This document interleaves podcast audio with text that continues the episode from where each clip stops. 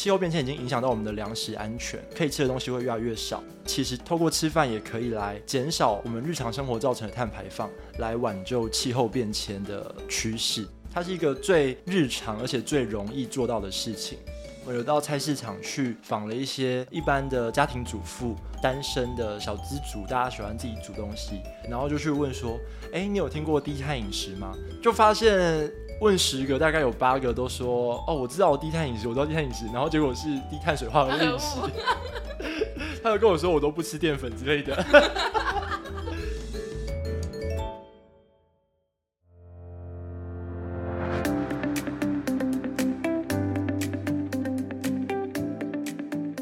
大家好，欢迎来到愿景花生堂，我是愿景工程的记者怡轩。呃，今天很热，超级热，热到爆。跟大家分享一下，我们现在是七月五号，然后我刚刚手机就显示室外的温度是三十七度，体感温度是四十一度，我真的直接死在路边。哎，等一下，你要不要跟听众讲一下你是谁？大家好，我是愿景工程基金会的记者孙文林。今天是邀请文林来聊他自己写的专题啦，但是因为我们刚刚录音之前就讲到说实在太热了，其实之前我聊到说文林就是要一定温度以上才会开冷气嘛，然后那个时候我听到我就觉得说哇，那感觉好像会很少开冷气，但最近没有，最近每天都在开冷气。我刚从家里过来录音室的路上，我整个快热死，觉得整个人都会融化哎，真的。而且因为我觉得台北的热非常的不舒服，对，很黏腻，对，然后。路上都很臭，有有吗？有吗？公车啦，因为很密闭啊。对啊，它就很闷啊，然后那个那冷气又不凉。对，对我有时候觉得说奇怪，怎么会这么的不凉？对，公车冷气赶快换一换好不好？尤其是早上上班的时候，真的很可怕。我就一群人就挤在那个盒子里面呼吸，然后大家就彼此都是热气，然后到公司就中暑。对，所以呃，我们其实我们今天聊的这个主题呢，跟这个背景有点关系啊，就是因为现在越来越热，其实就是全球暖化的问题越来越严重嘛。就我还记得我们小时候的时候嘛，我不知道你有没有这种感觉，就是班上上课讲全球暖化，大家就觉得这是一个。嗯，很严重的事情，但还没有什么深刻的感受。但是这几年，你只要知道热，你就知道暖化是真的到影响到你这样子。对，那呃，今天邀请文林来愿景花生堂呢，是因为文林最近写了一个专题，叫做《餐桌上的碳排》。然后大家其实都知道，就是说，因为现在暖化很严重，所以我们要减碳。但是讲减碳这两个字还蛮严肃的，就会觉得好像离我们很远这样。那今天呢，文林的。这个报道还蛮有趣，他就从餐桌上来聊，就说其实你光是看你每天吃什么，就可以跟减碳有关系了。就现在就先来请文林来聊一下，就是餐桌上的碳排的这个专题在讲什么呢？嗯，其实就是像刚刚宇轩说的，我们小时候感觉天气没有那么热，但现在。就觉得越来越热了。那其实这不是就是我们自己个人的感觉而已，这是真的有科学统计的。就在昨天，就是七月四号的时候，其实全球均温才刚突破历史记录而已。那台湾的部分，其实气象局也是这几年大概每一年都会突破历史的最高温的记录。对，所以这个气候变迁的的实际变化，从以前我们是讲一讲。听老师说，或者听一些环保团体的人说，到现在已经实际上在影响着我们的生活。在今年年初有一个缺氮风波，那那时候缺氮的因素很复杂，包含俄乌战争，包含禽流感。那其中一个因素是包含气候变迁，因为呃高温炎热的关系，导致呃比较接近低纬度的地区的蛋产量没有没有那么好。那高纬度地区许多国家的产蛋量也是不好。就是因为这些人类饲养的牲畜跟我们一样，对温度是非常敏感的，他们可能会因为太冷或太热就死掉。那除了大家比较熟悉的鸡蛋，其实稻米啊、农作物，在今年在全球也是有发生短缺、价格高涨的状况。那也是因为极端气候的变化，导致各地有水患，然后有高温，导致农作物欠收。所以这些气候变迁最直接的冲击就是农业。那你们可能都不是农夫，我也不是，就是觉得哦，冲击农业就冲击农业，跟我什么事？但其实冲击农业呢，就是冲击我们的餐桌。那你可能说哦，缺蛋，那我就不要吃蛋就好。但如果缺蛋、缺米、缺面又缺肉，那你要吃什么？至少在短期内，五到十年内，我们没有看到会减缓的趋势。所以，我们希望透过这个专题来提醒大家。第一个是气候变迁已经影响到我们的粮食安全，影响到我们每天餐桌上会出现的食物有哪些，可以吃的东西会越来越少。那第二个这个专题很重要的一点是，希望大家读完以后可以理解，就是其实透过吃饭也可以来减少我们日常生活造成的碳排放。因为根据联合国气候变迁专门委员会 IPCC 的研究，人类粮食系统产生的碳排放占了全球碳排放的。百分之二十七到百分之三十四，那中间值大概就是三分之一左右。以台湾的碳排放来看，三分之一的碳排放大概就等于台电全台湾所有的火力发电厂一年的碳排放量。所以大家常在说我们用 对 用火力发电造成很多碳排的问题，但其实你吃饭也造成很多碳排。光是改变饮食习惯就能减少三分之一的碳排放，这个是每个人都可以做到的，而不是呃你要去盖太阳能板啊，或者是你要去盖离岸风电这种一般人可能做不到的事情。餐桌上的碳排这个专题，其实我们在网络上特别做了一个线上的计算机，就希望可以让大家去操作，然后算一算自己吃一餐会产生多少碳排，希望借由先让读者们知道。碳排放有多少？然后进一步去改变自己的饮食选择，然后终极目标就是让大家的粮食碳排可以减低。你刚刚讲到一个超级精辟的例子，就是大家就会想到去盖太阳能板这种好像好像高技术、高门槛的东西，但其实透过吃饭，其实就可以改变很多事情。我觉得就可以先从一个台湾人还蛮熟悉的食物讲起的，就是米饭。一碗饭从它种下去的。稻苗，然后长出来，然后到变成我们桌上吃的这碗饭，它会在哪些环节产生哪些碳排放呢？就这一切是怎么发生的？嗯，其实这真的非常复杂，因为大部分人可能会觉得，呃，农作物，特别是蔬菜啊、稻米这些植物会行光合作用，对我刚想说很抵消，所以可能可能就不会排碳，但其实还是会，它只是碳排放比动物就牛猪低很多而已。对，但像稻米，我们为什么会选择稻米？是因为稻米是除了是国人的主食以外，它也是台湾种最多的农作物，占地面积最大的一个农作物。所以，呃，稻米的碳排放就占台湾农业很主要的一部分。那像以轩刚刚说到的，它是主食，所以它在以消费者的立场来看，呃，每天都要吃饭的话，每天都可以选择低碳的米饭这样子。所以我们就进一步去探讨了稻米的。呃，碳排放的来源哦，那其实真的非常复杂。可以，我稍微帮帮大家盘点一下。首先是在生产端的农田间，第一个是稻米要种的时候，它其实是从育苗场把呃那个稻米的稻苗养出来之后，再送到农田去做插秧。对，所以从育苗场到农田这边就有一个运输过程的碳排放。那大部分现在都是用汽车，对，所以就可以用汽车去换算这样子。那再来就是种下去之后要施肥，那施肥使用的不管是氮肥、磷肥，它都是会产生温室气体的。它不一定会产生二氧化碳，但它会产生其他温室气体，例如甲烷。嗯嗯嗯，对。然后再来是农药，农药也是一样会生产出温室气体。那我刚刚讲的肥料或农药，其实要细算的话，它们还有背后生产过程产生的温室气体。这样，因为大家应该知道，肥料是非常耗电的一个呃产物，它的。用电量非常大的，然后呃，另外一个 点是，国内大部分农药跟肥料都是进口的，所以碳足迹又更高。飞，他要坐飞机来？对，呃，坐船啦，大部分是坐船。对对对对对。然后再来哦，所以刚刚谈到这个，就可以说一下，农药跟肥料如果不用的话，它碳排就会减少很多。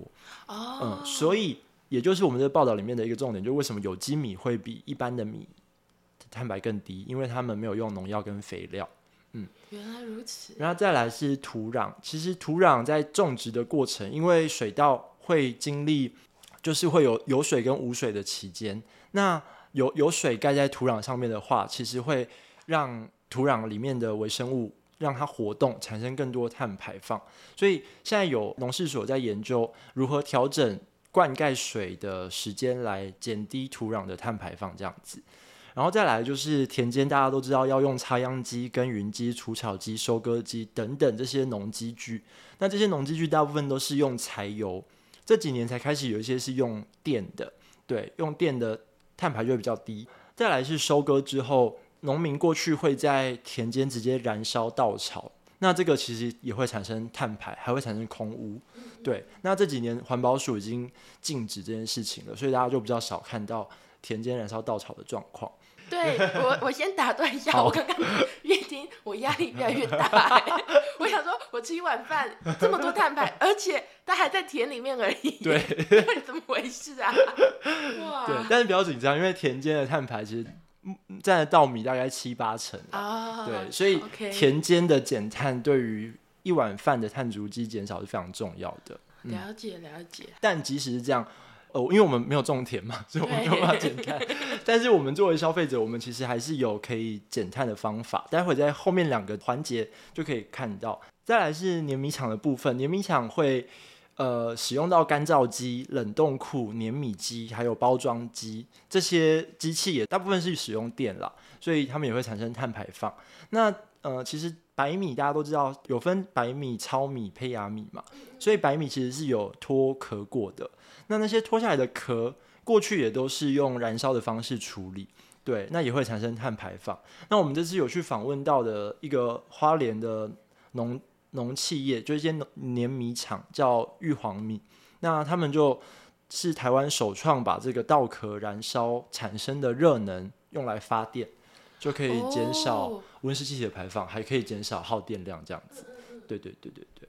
然后再来是从碾米厂包装后会送到商店，那送到商店之后，呃，门市可能要冷藏或者是摆设，就会耗电。这个过程其实可以减减少，就可以避免。要怎么做呢？消费者可以选择到产地去消费，这样就可以减少呃稻米从碾米厂到商店，再从商店被送到你家过程的运输碳排。因为台湾真的很多稻田，就不管是西部、台中、高雄、台南、台中、玉里、花莲，就到处都有种米。大家如果有到产地的话，就可以去买当地的米，就可以减少农产品的碳排放。那再来把米买回家之后，呃，大家可能会忽略掉一个环节，就是烹饪，就是你用瓦斯煮，跟你用电锅煮，或是你用气炸锅煮，或者 会产生的碳排放都不太一样。呃，哪一种比较高呢？嗯，目前的话是用电是最低的。嗯，那直接用天然瓦斯去烹煮其实会比较高的，因为嗯，瓦斯在生产、运输还有管线过程都会有一些泄漏。就是前阵子大家应该有看到新闻，就新竹的那个气爆的事件。对，虽然那个是泄漏非常多才会爆炸，不过其实呃这种管线常会因为老旧的关系有微量的泄漏。那它虽然没有危险性，但是瓦斯其实就是甲烷，那它其实是非常呃暖化的效益非常严重的温室气体之一。对，所以可以减少用瓦斯就可以减少。嗯嗯嗯。然后最后就是你吃完以后，有些人可能家里买了太多米，就堆放在米桶里面都长虫啊，没有用就丢掉。那或者是你煮了饭，但是你没有吃完，对，那可能冰在冰箱两三天又没有吃，就坏掉发霉了，那你又丢掉，那这是第一个是浪费食物了，第二个它其实也会产生碳排放，因为厨余呃在分解的过程、处理的过程也都会产生沼气跟甲烷，那都会有温室气体的产生。所以刚刚讲了这么多，大概有二十几点，就是一一碗饭的碳排放的来源。所以大家要知道，算碳足迹是非常不容易的。我们是这个专题是以农委会建议的那个稻米用量来换算啦，一碗饭大概是要用到七十五公克的米，对，那它产生的碳足迹大约是一百二十公克。对，那这边有一个小细节哦，就是刚刚讲的一百二十公克呢，是一般。种植的白米的碳足迹，但如果你家是吃有机米的，就是会减少大约三分之一的碳排放，因为它没有使用肥料、农药。对，所以有机米的一碗饭大概是八十公克碳足迹。那八十公克碳足迹是多少呢？大约就是一棵树一整个月的吸碳量。哦，对。了解，我现在吃饭就会压力很大了。不会不会，待会儿就是大家会发现吃饭的碳足迹算很低了，你吃其他东西压力会更大。越听越后面压力越来越大。好不不过我这边要补充一下哦，就是这个呃，包含专题里面其实我们有谈到，就是碳足迹的算法其实现在都是以平均然后非常粗估的方式计算，因为产品在生产过程的。背景环境不同，产生的碳排放就会不同。目前农事所已经知道，就是西部的农田，因为它土地利用的关系，所以呃中南部的稻米大部分碳排会比东部，就是台东、玉里、宜兰的稻米碳排更高。对，然后还有一个是时间，因为呃大家知道稻米有分一期稻作跟二期稻作，那哦你不知道，一期稻作就是三月。呃，三月插秧，然后五月收成。二期稻作是六月插秧，九月收成，大概嗯。那因为二期稻作到刚刚我说是六月到九月，这就很热，就是现在 就是热到不行。那因为气温很高，也会刺激土壤里面的呃微生物去活动，所以二期稻作的稻米的碳足迹也会明显高于一期稻作很多。所以农事所其实也有希望减少二期稻作的种植，嗯，但是它又有另外一个限制，就是降雨，因为一期稻作其实是比较缺水的时间，对，所以大部分农民还是期待二期稻作水量丰沛来种水稻。那这时候农委会就会有双重矛盾需要解决。那目前是还在寻找解方的。我刚刚就听你讲说，对啊，那怎么解决？那现在还没解决。对啊，他其实就是要沟通了。啊，了解了解。那因为你刚刚有提到说白米跟有机米的碳排量是有差别的嘛？那因为你这次也访了一些有机米的业者，例如说你有去花莲的富里乡访了玉皇米的业者，然后你有去宜兰的三星乡访了新建有机米的业者，这样。那比起这些业者做了什么？其实我一开始会有一个非常基础的提问，就是这些业者怎么知道要去减碳呢？嗯，其实减碳确实是这几年大家才开始重视的议题。那玉皇米的老板算是很早就有意识，因为他在二零一四年，就大概是现在的十年前，就算帮他们的米算了碳足迹。对，那那时候除了他们本身老板的环环境意识以外，就是也因为他们有跟主妇联盟这个超市合作，那因为这个主妇联盟的 NGO 是比较重视农产品的呃环境友善，有没有做到这件事情？所以在主妇联盟跟玉皇米的合作下，他们就先算了碳足迹，然后因为碳足迹是每隔三年就要重算一次，后来呃环保署就开始重视农产品各式各样产品的碳足迹。跟农委会合作去进行补助计划，所以刚刚谈到的玉皇米啊，还有行健有机米啊，他们其实都有在计算碳足迹上都有获得政府的一些补助。对，那农委会目前的策略是希望可以多补助一些不同类型的农产品，去让呃我国的农产品的碳足迹会更完整。我听到这边，我又有另外一个听起来好像非常基础的问题想问了，就是呃，我想要低碳减碳。跟我算碳足迹之间的关联是什么？就我很像数学吗？我算一算就好了。那为什么可以再促成后面好像可以减碳低碳的事情？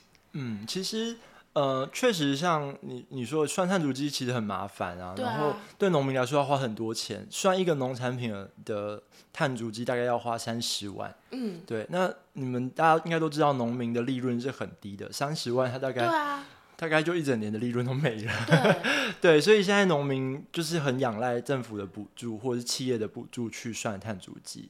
那为什么算碳足迹可以促进低碳农业？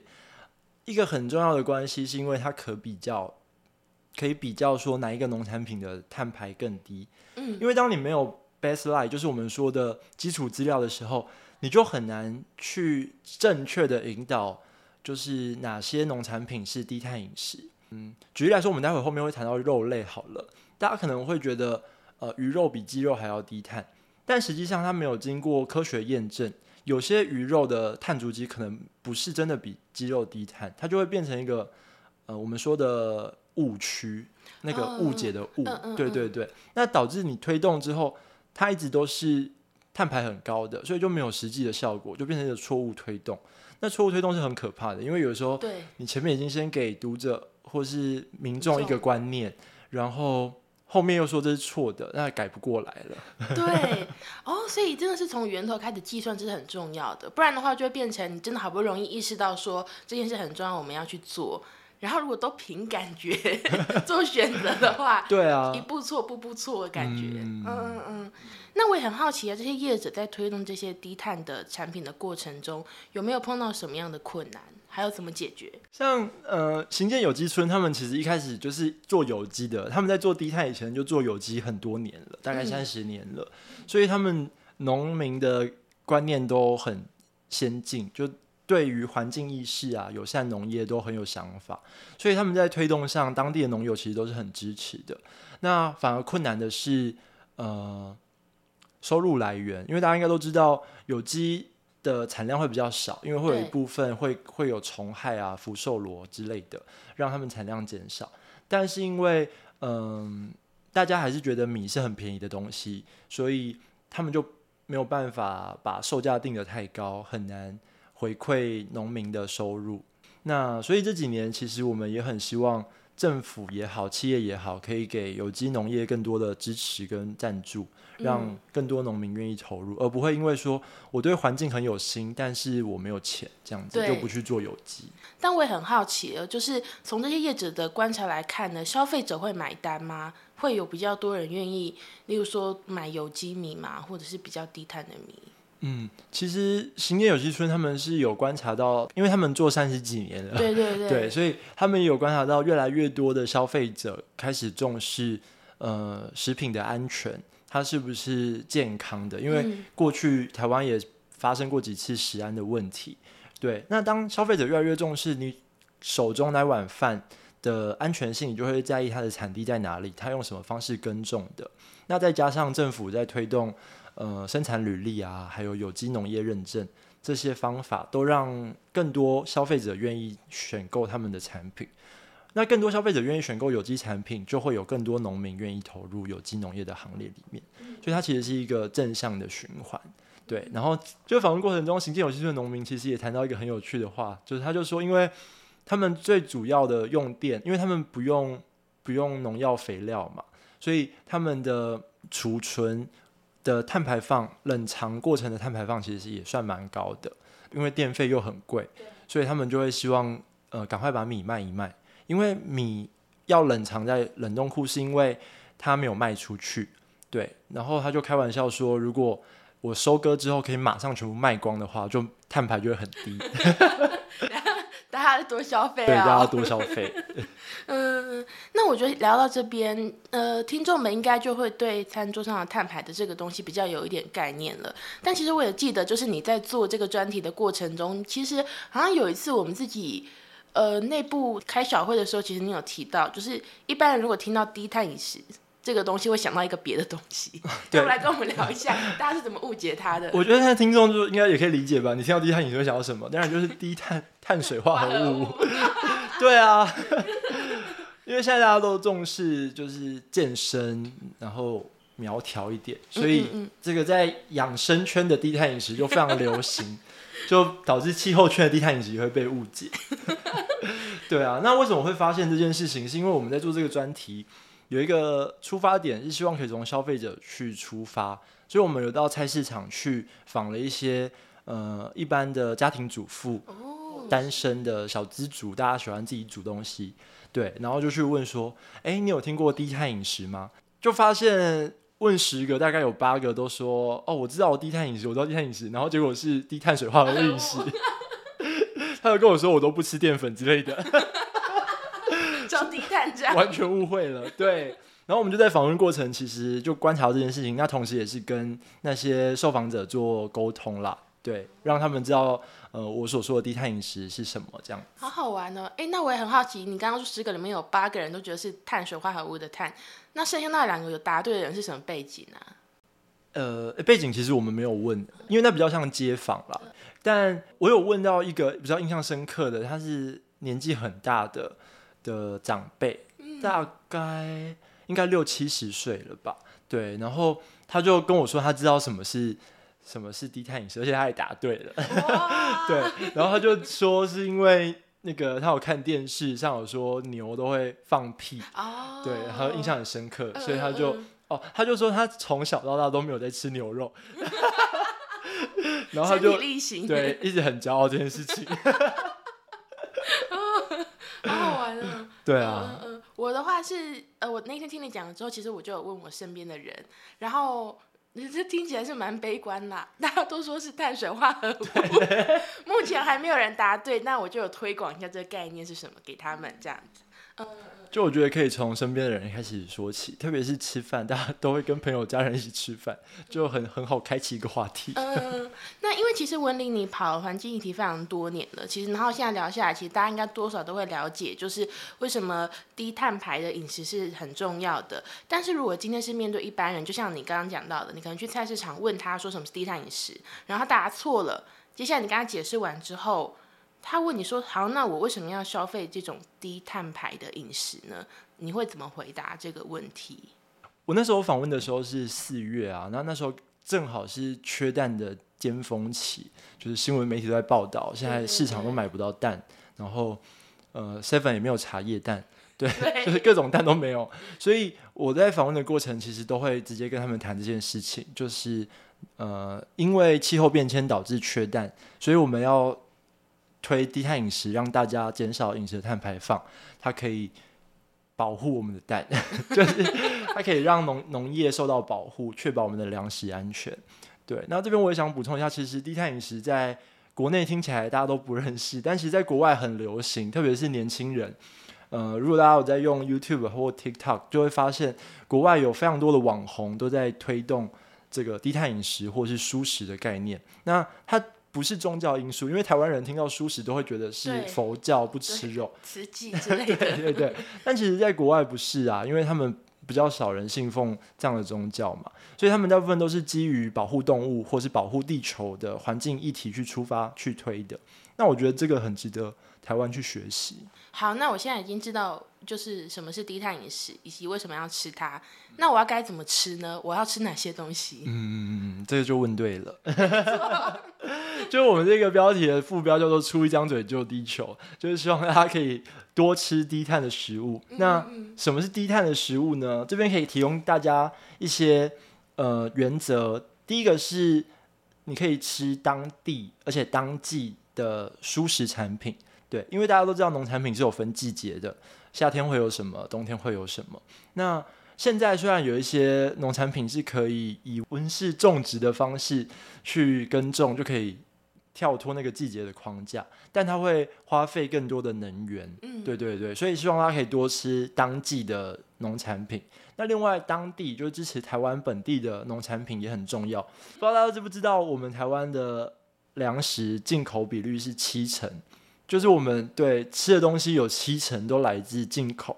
那进口的国家来源非常多，有可能东南亚，有可能澳洲、美国，最有名的就是加州樱桃嘛、苹果嘛，大家都知道。对，然后或是日本的草莓，对对，那这些农产品台湾其实也都有，只是比较少而已。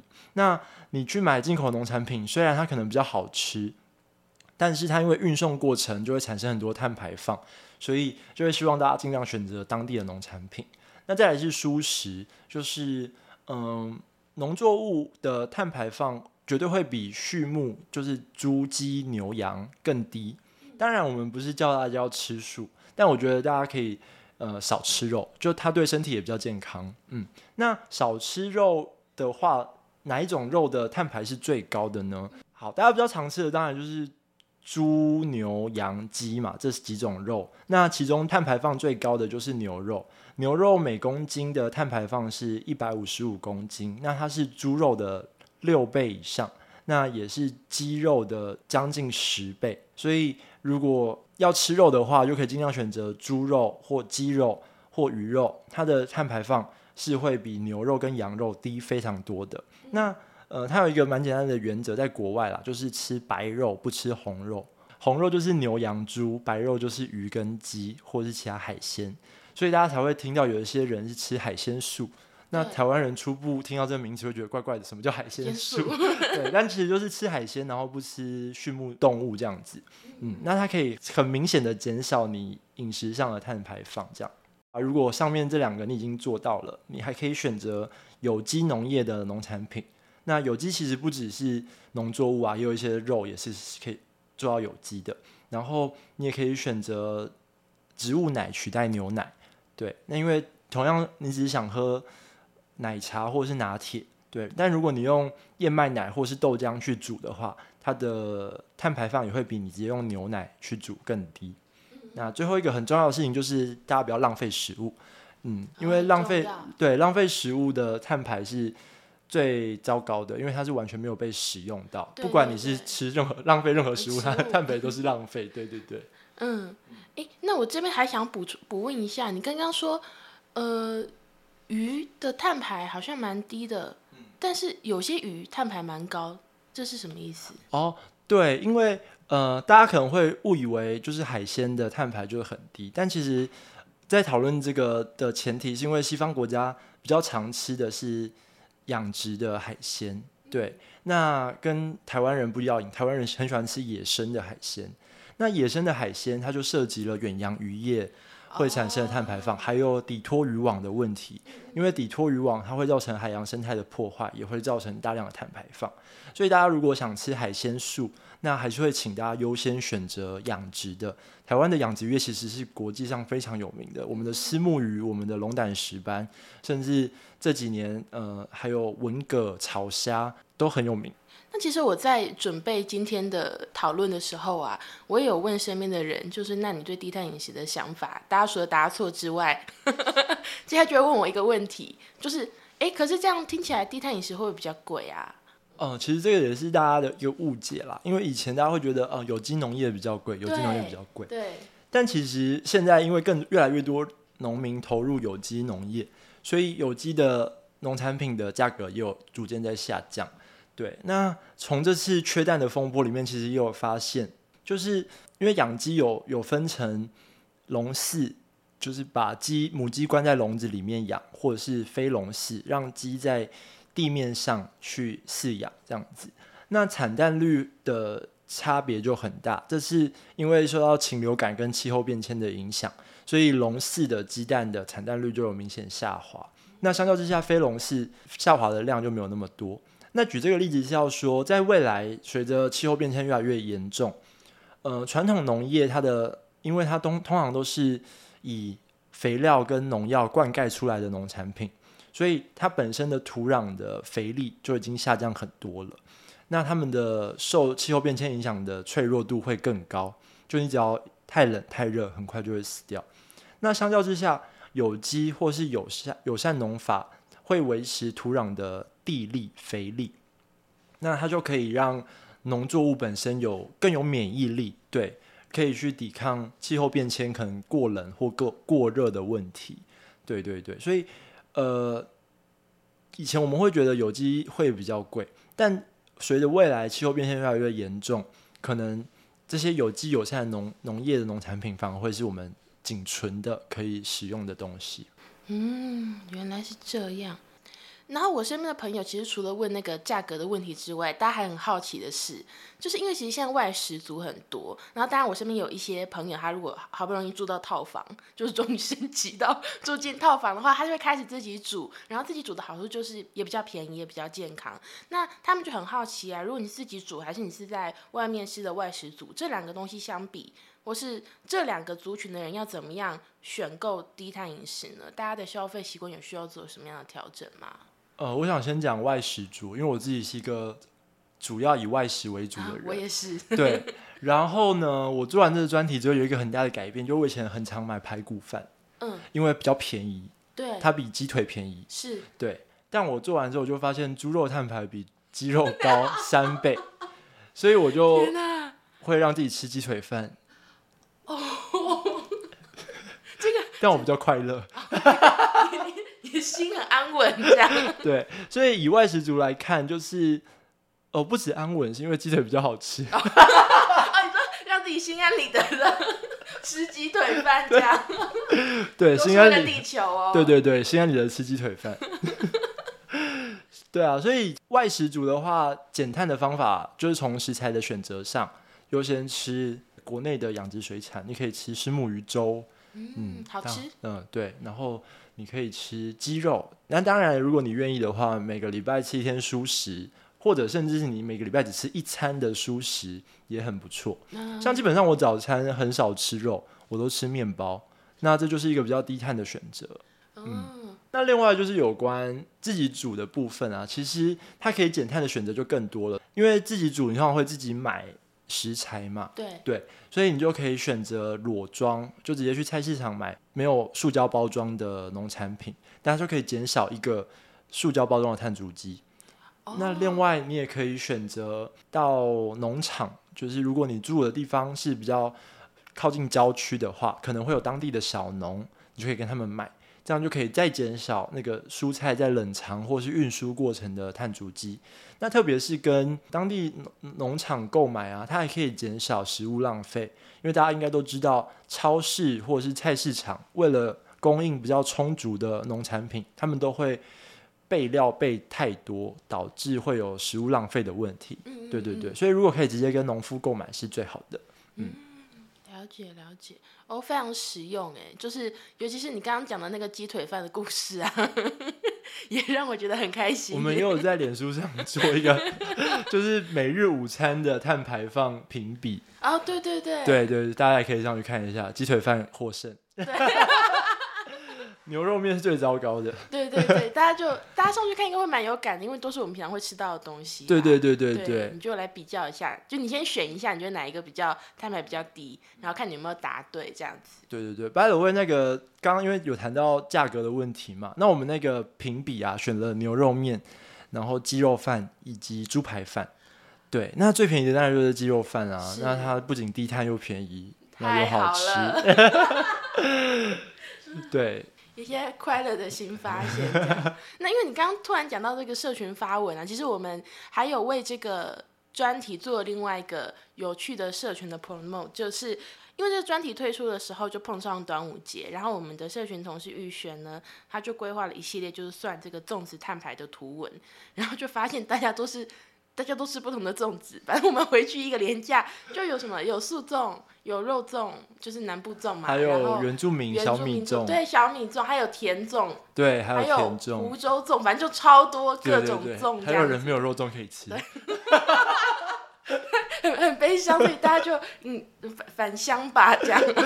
对对，然后我们就大家就各自拍了这个粽子，然后应该是文林算对不对？对对对就是你开始来算说，哎，它的食物有哪些，食材有哪些，然后最后算出来，我们也有一些比较这样子，大家可以上我们的 IG 去看。那可是最后这样有算成功吗？你你要不要来聊一下这个事情？其实非常难算的，就是我头真的快痛死，因为他们写的实在太细了，有人写那个花生五颗，花生十我颗，写的，我写的。还有花生三颗。我真的不知道花生三颗跟花生五颗 因为那个差距实在非常细微。那其实我们在推动呃低碳饮食的时候，会觉得太细微的差异会让推动变得困难。嗯，对，因为它其实大方向的改变是最有效的。那如果它进到花生五颗跟花生三颗的话，大家可能就会比较难接受，就会觉得你讲太细了这样子。对，那这个肉粽一系列的碳排比较的贴文啊，它有一个一个问题，就是肉粽因为是大家家里不同的食材制作的，所以会使用到一些不是比较少见的食材，像是栗子，或是像是干贝，突然跳到一个超高级食材，栗子也很高级啦。嗯，还有什么啊？莲子，对啊，就是栗子、莲子、干贝这些比较平常日常生活不会吃的食物，它其实就没有碳足迹。嗯，因为它太少人会消费了，所以去计算那个碳足迹对农民来说成本过高，就不划算这样子。所以目前我们就在那个贴文里面强调说，有些食材是没有碳足迹的。但我我也蛮好奇，你刚刚说就是如果呃硬要算，可能成本太高，或者是要算突然算到很枝微末节的事情去，好像也不太好。但是嗯，我就直观来想，假设你要算一个东西，结果有些东西数据没有，你没有办法算，感觉好像不是件太好的事情呢。这到底是好事还是坏事？其实一开始做这个专题，这也是很重要的一部分。我们在这专题总共有五篇报道，那其中一篇报道就有在谈碳足迹资讯不足的问题。对，那它确实我们会希望它可以越多资料越好。不过考量到像我刚刚讲的，算碳足迹要花大概三十万，而且是每三年要算一次。对对对，那考量到。政府的预算有限，还有农民成本的问题，就目前不会说一定要呃马上就把所有的农产品都算出来，但会希望从主要的农产品着手，像我们刚刚谈的猪肉、牛肉、稻米、面，或者是呃香菇这种我们常吃的农产品去算，那让大部分农产品有了碳排资讯，然后再一步一步的去补足一些莲子啊、栗子啊。干贝啊，这些比较少的进口的农产品的碳排资讯，嗯嗯嗯，就要一步一步来了。嗯，我觉得一步一步来很重要啊。其实我觉得也是对消费者来说，就是假设大家慢慢有这个意识，那如果你要追求就是比较呃低碳的、减碳的饮食，其实应该也要有一些东西你可以对照着看，或是对照着去比较。但就是除了指标之外，还有数据可以比对的话，应该也还蛮好的，就也比较有助于大家的推广这样子。好，那今天很高兴，就是文林来跟我们分享很多 重要的低碳饮食的一个选购指南吧。我觉得我自己也学习到很多啦。那我也蛮好奇，说那你写了这五篇报道，然后这个大专题完成之后，你其实自己对低碳饮食的想法有没有什么改变呢？嗯，像我们最前面有提到，联合国 IPCC 说，粮食碳排放占了人类总碳排的三分之一。对，但是。